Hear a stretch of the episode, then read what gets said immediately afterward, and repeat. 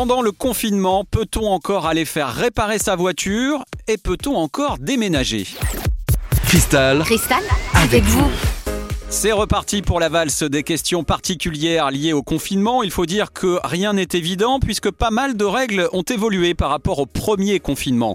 Prenons par exemple le cas des déménagements. Durant le précédent confinement, ils étaient gelés ou en tout cas autorisés au compte-gouttes. Eh bien, nous explique Ouest France, maintenant déménager en plein confinement ne pose plus véritablement problème pour peu que vous soyez muni d'une preuve du déménagement, type un contrat avec un déménageur ou autre. Et si vous déménagez vous-même, eh bien cette fois, il vous faudra cocher la case déplacement pour motif familial impérieux sur votre attestation.